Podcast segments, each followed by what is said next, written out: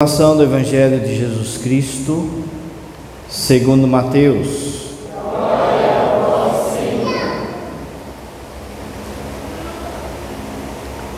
Naquele tempo, Jesus viu um homem chamado Mateus, sentado na coletoria de impostos, e disse-lhe: Segue-me. Ele se levantou e seguiu a Jesus.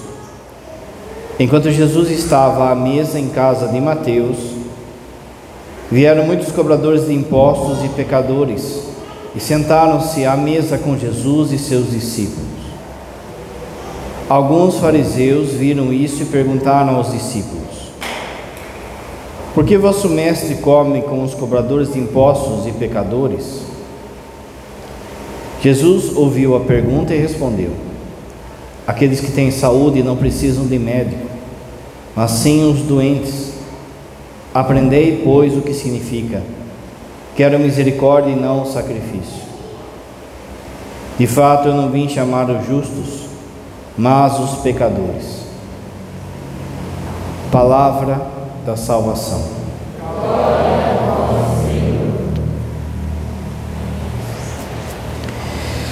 Caríssimos irmãos e irmãs, hoje é dia de São Mateus, apóstolo, mártir, mas também nós estamos então fazendo a nossa novena São Miguel. Ontem, o primeiro dia da novena, a gente meditou sobre São Miguel como cheio da graça de Deus e do amor. Ontem a gente meditava que, no fundo, Deus veio ao encontro do homem, vem ao encontro dos anjos para nos fazer participar da vida dele. Ontem a gente viu que os anjos foram criados com dons especiais, mas esses dons não dão o direito de verem a Deus. Nenhuma criatura é capaz de ver a Deus por si mesmo, pela própria natureza. Então é necessário uma ação da graça para que qualquer criatura possa ver a Deus. Assim acontecerá conosco, dependendo da, da perseverança de cada um no dia da nossa passagem. E que São Miguel, então, quando ele responde, ele dá o sim a Deus diante dos outros anjos, no fundo, no fundo, foi um grito de amor. Por muitas vezes a gente tem aquela noção de São Miguel como um anjo bravo e foi lá e deu um como se fosse um tapa na boca de Lúcifer, um cala a boca Lúcifer. Mas no fundo, o foco do coração de São Miguel, vamos colocar assim, do, do que estava em São Miguel era Deus, o amor a Deus. E aquele amor a Deus rompe de tal forma que faz estremecer o céu. E aí sim precipitar o demônio ao, ao inferno. E que quando ele dá esse, esse grito de amor por Deus, essa resposta é, a Deus, aquilo a gente viu semana é, ontem que Deus vem ao encontro então de cada um desses anjos e eleva cada um desses anjos conforme o grau de amor que eles respondem. Então, aquilo que a gente chama de hierarquia angélica, ela não é simplesmente pré-estabelecida por Deus, mas ela é contínua e se faz a partir dessa resposta, desse sim que ele que cada anjo dá a Deus. Então, a divisão entre o coro dos anjos se dá justamente por isso. Pelo tanto que eles amam a Deus. São Miguel, ninguém, nenhuma criatura amou tanto a Deus como São Miguel, a não ser a Virgem Maria. E é por isso que ele se torna, ele está no, no, na hierarquia angélica dos serafins. Quando ele se torna um serafim, ele puxa todos os anjos juntos. Todos os anjos que falaram sim a Deus vão com ele também. De forma que é como se ele fosse o general. O general do quartel, ele tem em si todas as outras patentes. Ele é general, mas ao mesmo tempo ele é coronel, ele é capitão, ele é tenente, ele é sargento, ele é cabo, ele é soldado. Ele tem nele todas as outras patentes. Então, é por isso que a gente chama São Miguel tanto de serafim, como arcanjo, como anjo, como trono, como potestade, porque ele, ele traz, ele alcançou um grau de santidade tamanho, de, de amor a Deus tamanho, que ele traz em si então todas as outras divisões dos soldados. E com isso, os outros vêm no vácuo.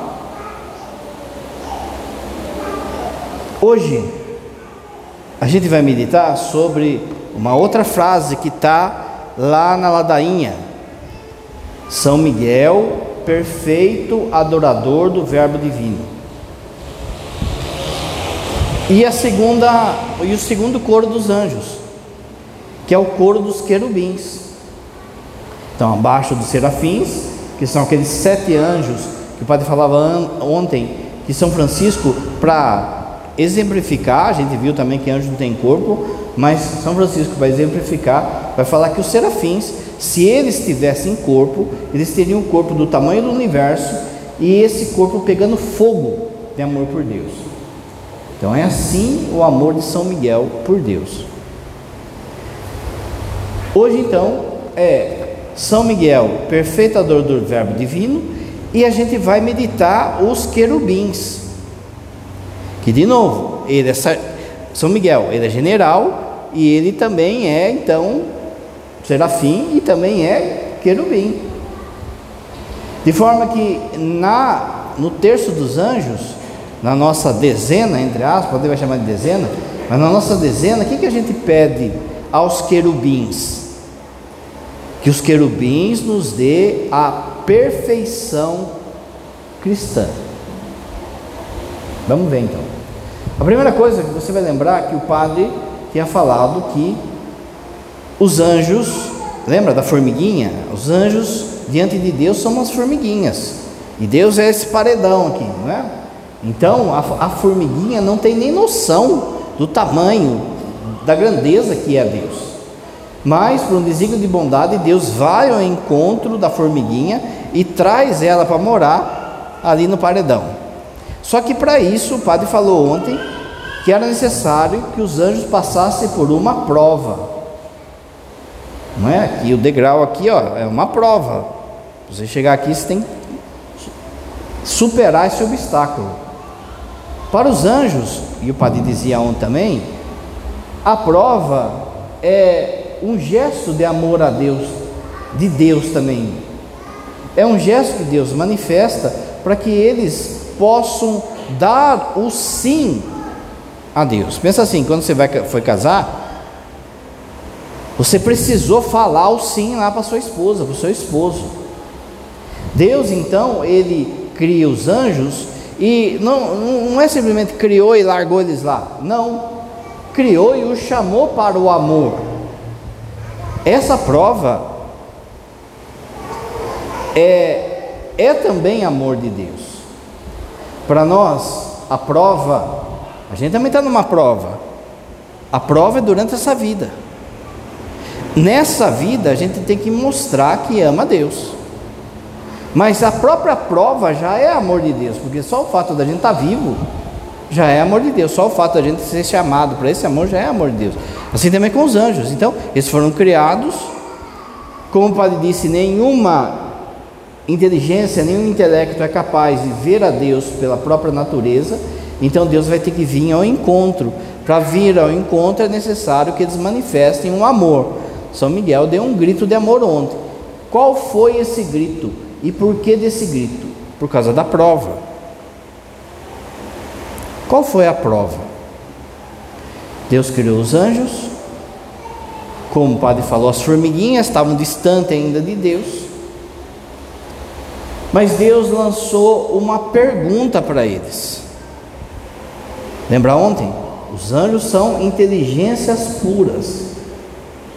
Então a prova deles tem que ser algo de inteligência, relacionado à inteligência. Essa prova, é lógico que não vai ser uma prova de matemática, não vai ser um vestibular. Essa prova é uma pergunta que Deus fez para os anjos. Vocês estão dispostos a me amarem se eu, Deus Todo-Poderoso, me unir de forma íntima? Na teologia a palavra é hipostase. Vocês estão dispostos a, se, a me amarem se, se eu, Deus Todo-Poderoso, me unir a uma das criaturas de forma íntima e única? A palavra chique é hipostase. Deus falou essa pergunta e deixou os anjos debaterem. Os anjos são seres, como a gente viu ontem, de liberdade, inteligência e vontade. Então deixou eles debaterem. No meio daqueles anjos havia um anjo que foi criado com mais inteligência, com mais poder, com mais beleza, que era Lúcifer. Só que tudo isso ele recebeu de Deus. E tudo isso não prova que ele ama a Deus. Lúcifer, então, tira a conclusão de que se Deus vai se unir com uma das criaturas, vai ter que se unir com a criatura mais perfeita que existe, a criatura criada mais perfeita que existe, no caso, ele. Lúcifer, ele pensa: Deus não vai se unir com um cavalo, com o cachorro, com a árvore. Deus não vai se unir com o ser humano. Nós, anjos, somos maiores que os seres humanos. Deus então vai ter que se unir com um anjo. Se ele vai se unir com um anjo, ele vai ter que se unir com aquele que é mais belo, mais inteligente, mais poderoso, que sou eu. Se Deus vai se unir comigo, logo eu serei Deus. No livro de Ezequiel, no capítulo 38, tem lá a passagem que fala do rei de Tiro, que era um rei soberbo, ruim, e era muito rico. E sempre os padres da igreja, os santos da igreja, viram esse rei de Tiro como um símbolo de Lúcifer. E lá no texto fala que ele era um querubim, que andava das montanhas, era cheio de, de, inteligência, era cheio de beleza, de pedras preciosas, e tal e coisa, e tal e coisa, e tal e coisa. E de repente, esse rei de Tiro, que simboliza Lúcifer, ele pega e fala assim: Portanto, eu sou Deus. E aí o texto fala que esse rei caiu como um raio e se tornou um desgraçado. Quando então os anjos começam a debater, Lúcifer já pensa: Deus vai se unir comigo. Só que a resposta de Deus é outra. A resposta de Deus é que Deus, o projeto dele é que ele vai se unir com o ser humano. Você fala, peraí, como assim? Primeiro que não é comigo. E segundo que nem anjo é um ser humano. Não, está errado.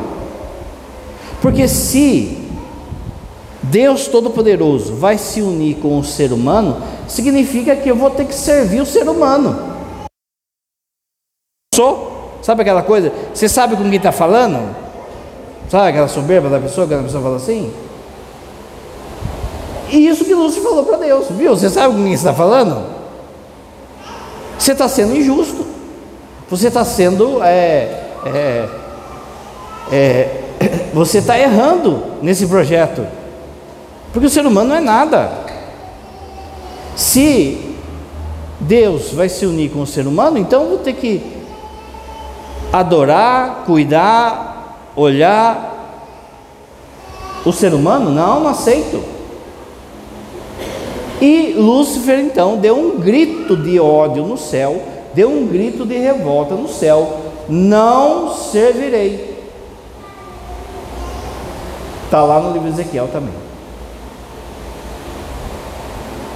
Quando ele fala isso, começa aquilo que a gente chama de batalha no céu. Essa batalha no céu não é uma batalha de, de luta, de MMA, de. É uma batalha de ideia. Porque um anjo começa a falar assim, não, mas ele é Deus. Outro fala assim, não, mas eu sei o quê. Ah, mas o outro começa assim. E começa aquela, aquela confusão. Quando tem aquela confusão, e Lúcifer soprando no ouvido dos outros anjos, não, está errado, está errado, vamos revoltar, está errado. É com os anjos que ele tem que se unir, não é com o ser humano. Um terço dos anjos cai na conversa dele. Lá no Apocalipse capítulo 12 fala dessa batalha no céu. E aí fala que o dragão varreu com a sua cauda um terço das estrelas do céu e jogou elas aqui. Ou seja, esses anjos se transformaram então em demônios. Mas ainda está nessa briga, está nessa confusão. E ninguém se entende. E começa aquela. É aí que tem esse grito no céu. É aí que tem esse grito de amor a Deus, que é São Miguel. A palavra Miguel, como você sabe, significa quem é como Deus. E é isso que São Miguel grita. Mas repara que ele não grita aquilo que o padre falou ontem. Ele não grita simplesmente porque ele quer colocar o demônio no seu lugar, ou quer esmagar o demônio, quer... ele grita porque ele ama Deus. O coração dele está voltado para Deus. Então, olhando para Deus, ele fala, ele dá um grito: opa! Quem é como Deus? É esse, é esse amor. E nós vamos ver também na novena e é essa humildade, ao mesmo tempo que tem o amor, tem a humildade aí. Por isso que quem é orgulhoso não é verdadeiro devoto de São Miguel. Há um grito então no céu: quem é como Deus? E isso que precipita o demônio no inferno. Ele olhando a beleza, a glória de Deus, ou, ou sabendo quem é Deus, dá esse grito que faz todo mundo calar a boca. Mas de novo, repara que a gente tem a ideia de que então São Miguel é um anjo bravo, né? Não, gente. É um grito de amor a Deus. Só que esse amor é tamanho que é fogo, que é espada, que é lança. Percebe? O padre falava ontem, lembra? O zelo de São Miguel. Por que, que ele nos corrige? Por que ele nos puxa a orelha? Porque ele ama tanto a Deus que ele não aguenta ver a gente fazendo burrada. É o zelo. Esse zelo, esse amor é enorme no coração de São Miguel e dá um grito, e esse grito que precipita então o demônio no inferno. A prova então foi o que? Qual foi a prova? Abra seu ouvido agora. Aceitar que o Verbo, a segunda pessoa da Trindade, ia se fazer homem. Essa foi a prova que Lúcifer e os demônios não aceitaram. Para São Miguel, meu, se Deus falou que é assim, eu amo ele tanto que pronto, acabou. Mas para Lúcifer não. Ficou justificando, ficou questionando, ficou e até hoje questiona. O que está na ladainha? São Miguel adorador do Verbo divino. De forma que, olha só, São Miguel, se São Miguel, nem, nenhuma criatura, tira Nossa Senhora, na minha opinião, São José também, amou mais Deus do que os dois, vamos pôr os dois, eu acho que é os dois, Jesus, é, Maria e José.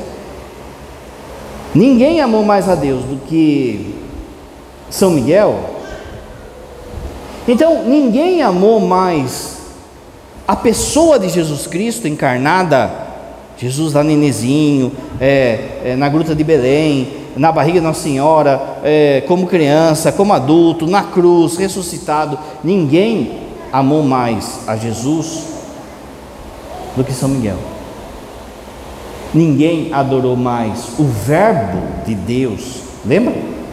E o Verbo se fez carne e habitou entre nós. E São Miguel adorando ali. De forma que, olha agora, se Jesus se fez homem, e a treta foi por causa de nós, porque no céu nós seremos semelhantes, não a São Miguel, nós seremos semelhantes ao Verbo de Deus, nós seremos semelhantes a Jesus. Então, se a treta foi em relação a nós, se Lúcifer não aceitou que Deus se fizesse homem, e São Miguel aceitou, adorou e amou, significa que depois de Deus, depois de Nossa Senhora, de São José, ninguém ama mais você do que São Miguel. Porque quando ele olha para você, ele vê Jesus feito homem. Ele sabe que a treta foi por causa de mim, por causa de você. Ele sabe o quanto que Deus me ama, o quanto Deus ama você. Capítulo 3 de São João: Deus amou tanto o mundo que enviou seu Filho para que todo aquele que nele crê tenha vida eterna. De, São Miguel sabe disso. E é por isso que, se ele ama Deus, se ele ama Jesus encarnado, ele te ama. Porque quando ele olha, ele vê a pessoa de Jesus em você. E é por isso que ele também nos corrige. Agora veja, como o padre falou, esse sim de São Miguel, ele traz desenrolar das coisas. As coisas desenrolam. Então, por exemplo, quando ele fala o sim, ninguém foi tão alto no amor a Deus como ele e os outros seis serafins, ele, lembra que o padre falou no começo da homilia? Puxou todos os outros anjos juntos. E a segunda escalão de quem mais amou a Deus, dos anjos, são os querubins. Vamos ver o que os querubins têm a ver conosco e com isso tudo que o Pai está falando. Os querubins, primeiro, eles aparecem no texto bíblico. A primeira vez que os querubins aparecem no texto bíblico é quando Adão e Eva pecam. E aí Deus coloca dois querubins na porta do céu para fechar o céu. Por que será? Porque olha que coisa. A treta não foi por causa da gente? Mas aí a gente pegou e se revoltou contra Deus. Os querubins, eles são anjos de adoração, de profunda adoração, de adoração a Deus como? Por isso que o Pai está falando, pela encarnação do Verbo. Eles adoram a Deus amando esse projeto de Deus de ter se feito homem. Quando o homem fala não a Deus, os querubins falam assim: então está fechado aqui. Porque aquilo que era para ser de fato é, graça e glória, vocês perderam. De novo, qual é a missão dos querubins? adorar o Verbo de Deus feito homem e nos amar. O padre falou, acabou de falar de São Miguel, e nos amar também. O homem se voltou contra Deus, está lá os querubins falando: daqui não vai passar. Enquanto vocês não aprenderem a adorar o Verbo de Deus, percebe isso? Aonde mais aparecem os querubins? Aparece na arca da aliança. Olha que fala o texto do Êxodo. Fez ainda um querubim numa extremidade e o segundo na outra, formando uma peça só, com o propiciatório. Os querubins tinham asas estendidas para cima, cobrindo com elas o propiciatório. Estavam com as faces voltadas uma para a outra, com o rosto voltado para o propiciatório. A arca da aliança. Faz de conta que aqui o altar é a arca da aliança, não tem as velas. A arca da aliança está aqui, é uma tipo de baú de caixa de madeira revestida de ouro. O que estava dentro da arca? Os dez mandamentos, o maná, a vara de Moisés. O que, que tinha na tampa da arca? O propiciatório, que era o lugar da presença de Deus, era o lugar da Shekinah de Deus. Deus se fazia presente em cima da arca, nesse lugar chamado propiciatório, que é o meio da arca. Entre o propiciatório tinha dois querubins, duas imagens de anjos que Deus mandou fazer. Uma na um em cada extremidade, um de frente para o outro, e os dois com asas cobrindo assim o rosto. Ou seja, em adoração. Os querubins são anjos que adoram o Verbo divino. Por que, que Nossa Senhora é a nova arca da aliança? Porque em Nossa Senhora, de Nossa Senhora está a nova lei, que é Jesus, o novo maná, que é Jesus, o novo sacerdote, a vara de Moisés representa o sacerdócio, que também é Jesus. Então esses querubins na tampa eles representam o que? Anjos que adoram o verbo de Deus. Anjos que adoram a encarnação do verbo de Deus. Onde mais aparece? Aparece em Ezequiel. Em Ezequiel aparece a figura de querubim assim. Eles têm seis asas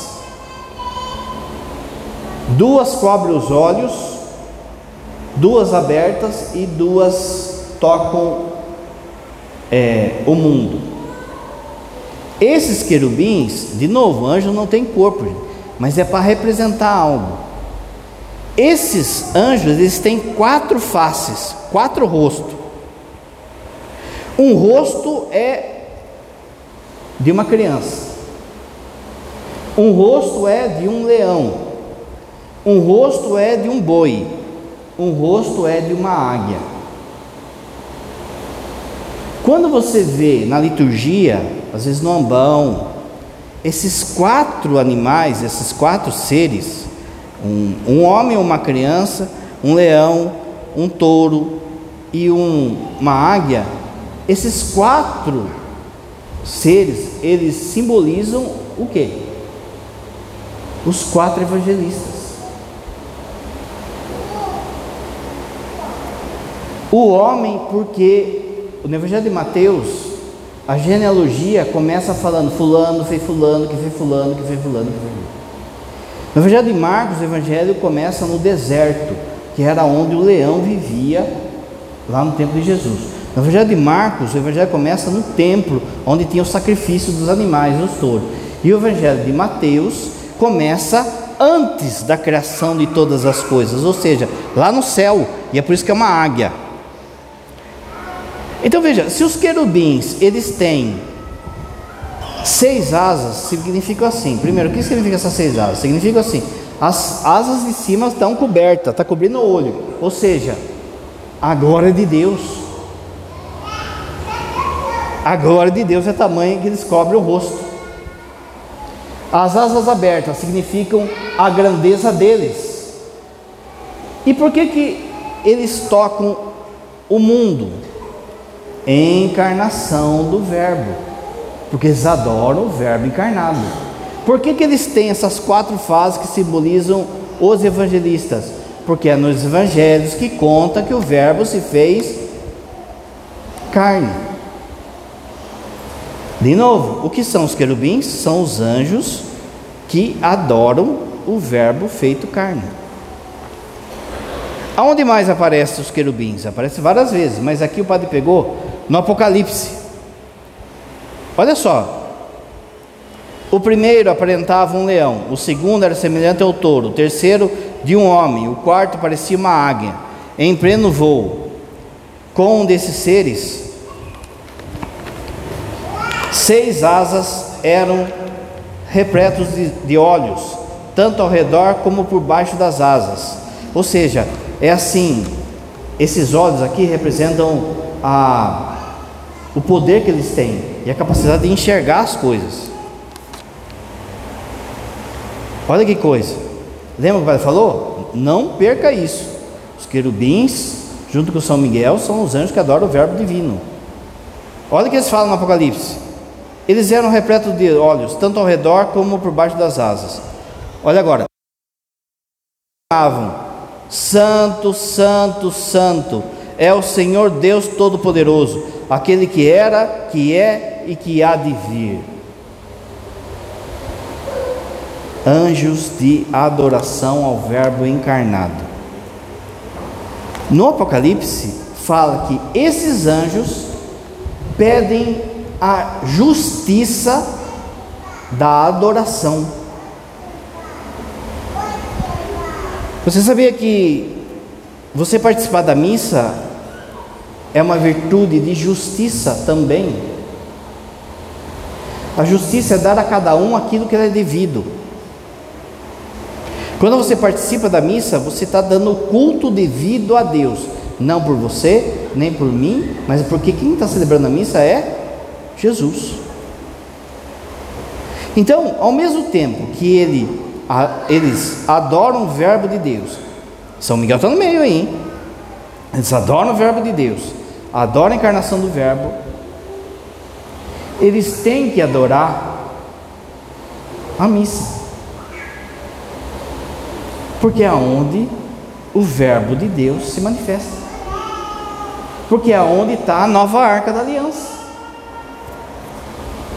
Quando então, na, na missa, canto santo, todos os anjos estão presentes aqui, mas de modo especial, São Miguel e os querubins, que vão adorar a humanidade de Jesus na hóstia consagrada. Não é assim que a gente fala? Que a hóstia é corpo, sangue, alma e divindade. O Verbo de Deus se fez pão.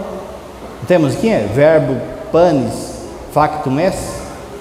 O Verbo se fez pão. Então eles vêm e adoram aqui. Essa adoração, então, é a perfeição cristã. Qual que é o tema hoje? São Miguel é perfeito adorador do Verbo de Deus. Qual que é o coro que a gente está meditando? Os querubins. O que, que a gente pede na segunda dezeninha dos anjos? Que o Senhor nos conceda pelos querubins a perfeição cristã. Qual é a perfeição cristã? Adorar o Verbo de Deus. Padre, eu não entendi nada que o senhor falou. Muito bem, você vai guardar só isso.